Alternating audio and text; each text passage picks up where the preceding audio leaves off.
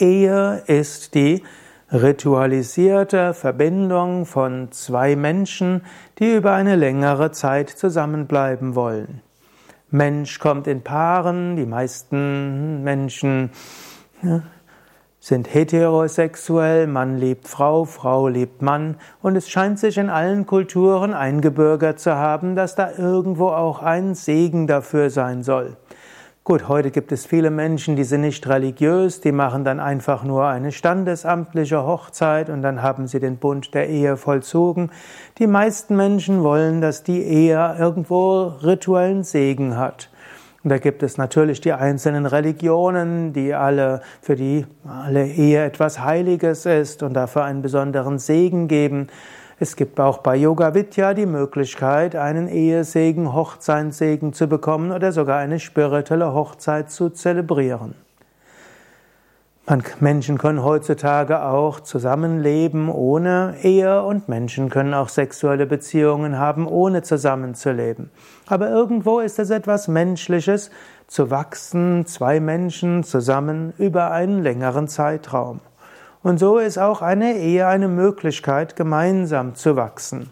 Das heißt, zwei Menschen lieben sich, zwei Menschen passen zusammen, sie geben sich das Ja-Wort und sie bitten um Segen dafür und sagen, ich will für dich da sein und ich will, will, dass du für mich da bist und wir wollen gemeinsam wachsen. Ich bin natürlich spiritueller Lehrer und ich habe besonders äh, ja, Erfahrungen in Beratung von Menschen, die spirituell sind. Und eine Ehe ist am Anfang natürlich ein Verliebtheitsgefühl. Verliebtheit heißt, Prana tauscht sich aus. Es gibt eine starke Energieverbindung. Oft kommen mystische Erfahrungen, gerade wenn spirituelle Menschen ineinander verliebt sind. Viele Menschen, die verliebt sind und spirituell sind, sagen, dass sie in dieser Verliebtheit besonders stark Gott fühlen. Wenn das Herz so offen ist, dass es fast zerspringt vor Freude, da ist dort das Göttliche erfahrbar. Die Erfahrung der Verliebtheit dauert aber typischerweise nur ein paar Monate, vielleicht bis drei Jahre, dann muss daraus eine tiefere Liebe werden. Und in einer Ehe kann sich dann weiter das Sexuelle, das Zärtliche verbinden, vielleicht auch mit Interesse am Partner, vielleicht auch mit guter Kommunikation, die Möglichkeit, sich auszutauschen. Aber eine Ehe ist dann auch eine Möglichkeit, sich aneinander zu reiben, zu lernen, auf einen anderen Menschen zuzugehen, zu lernen, sich selbst auszudrücken. In einer spirituellen Ehe sollte es aber auch darum gehen, dem anderen zu unterstützen auf seinem spirituellen Weg. Es ist gut, wenn die Partner sich gegenseitig ermutigen, Dinge zu tun, die sie bisher nicht konnten, sie zu ermutigen, ihrem Herzen zu folgen, ruhig auch mal etwas Risiko einzugehen.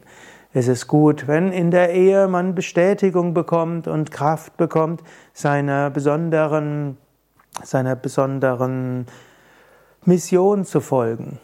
Eine Ehe kann aber auch manchmal helfen, den Partner vor Dummheiten zu bewahren. Auch das ist manchmal. Aber mehrheitlich sollte man den Partner, die Partnerin ermutigen, voranzuschreiten. In der Ehe sollte man sich auch ermutigen, spirituelle Praktiken zu machen. Leider gibt es manchmal Ehen von spirituellen Menschen, die sich gegenseitig ermutigen, weniger zu machen, es nicht so eng zu sehen. Besser wäre es, wenn der Ehebund von Anfang an auch verbunden ist, zu sagen, wir wollen uns gegenseitig ermutigen, jeden Tag mindestens 20 Minuten zu meditieren, jeden Tag 40 Minuten Asanas und Pranayama zu üben. Und in unserer Ehe sollte kein Fleisch gegessen werden, kein alkoholische Getränke zu sich genommen werden und so weiter.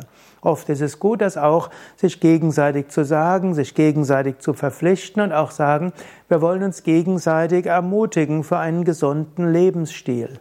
In der Ehe ist es auch gut, gemeinsam zu meditieren, sich gegenseitig aus heiligen Schriften vorzulesen und auch bewusst sich zu ermutigen, auch im Urlaub spirituellen Urlaub zu verbringen. Vielleicht in einen Ashram gehen, den Urlaub gemeinsam verbringen oder eben im Urlaub äh, länger zu meditieren, mehr Asanas und Pranayama zu üben. Und so kann aus einer Ehe etwas werden, wo du dich gut spirituell entwickeln kannst. Muss die Ehe bis zum Tod äh, dauern? Tatsächlich in den meisten Religionen wird empfohlen, dass die Ehe dauerhaft ist. Im Katholizismus ist das ja schon relativ radikal. Bei den Protestanten hat es dort ein kleines Umdenken gegeben. Bei, Im Islam und im Judentum gab es immer auch die Möglichkeit der Ehescheidung. Im Hinduismus galt es auch eher, dass die Ehe entweder bis zum Tod oder bis zum Sannyas, also bis jemand Mönch oder Nonne wurde. Heutzutage beobachte ich in spirituellen Kreisen, dass manche Ehen sehr lange bis zum Tod dauern und andere ein paar Jahre oder Jahrzehnte und dann trennen sich die Partner. Ich meine, es gibt so viele Wege, wie es Pilger gibt. Die meisten Partner wünschen sich, dass man gemeinsam, alt wird und wenn das gelingt, ist es gut.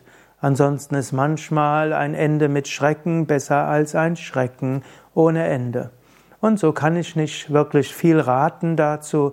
Typischerweise, wenn eine, jemand mich fragt, ob er sich trennen soll oder nicht, in den meisten Fällen rate ich erstmal dazu, es noch eine Weile zu probieren, zu schauen, ob es andere Möglichkeiten gibt, ob man Eheberatung suchen könnte, ob man die Beziehung auf eine andere Ebene stellen kann und so weiter.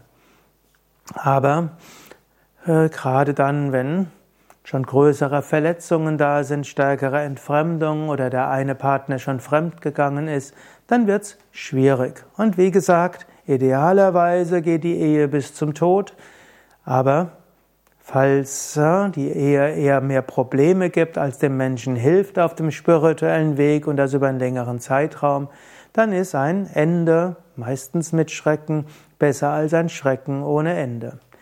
Eines möchte ich noch zu bedenken geben. Es gibt einige empirische Studien, die zeigen, die Mehrheit der Menschen, die verheiratet waren und sich haben scheiden lassen, sagen später, dass die Scheidung ein Fehler war. Das sollte man durchaus auch bedenken, bevor man eine Ehe leichtfertig aufs Spiel setzt.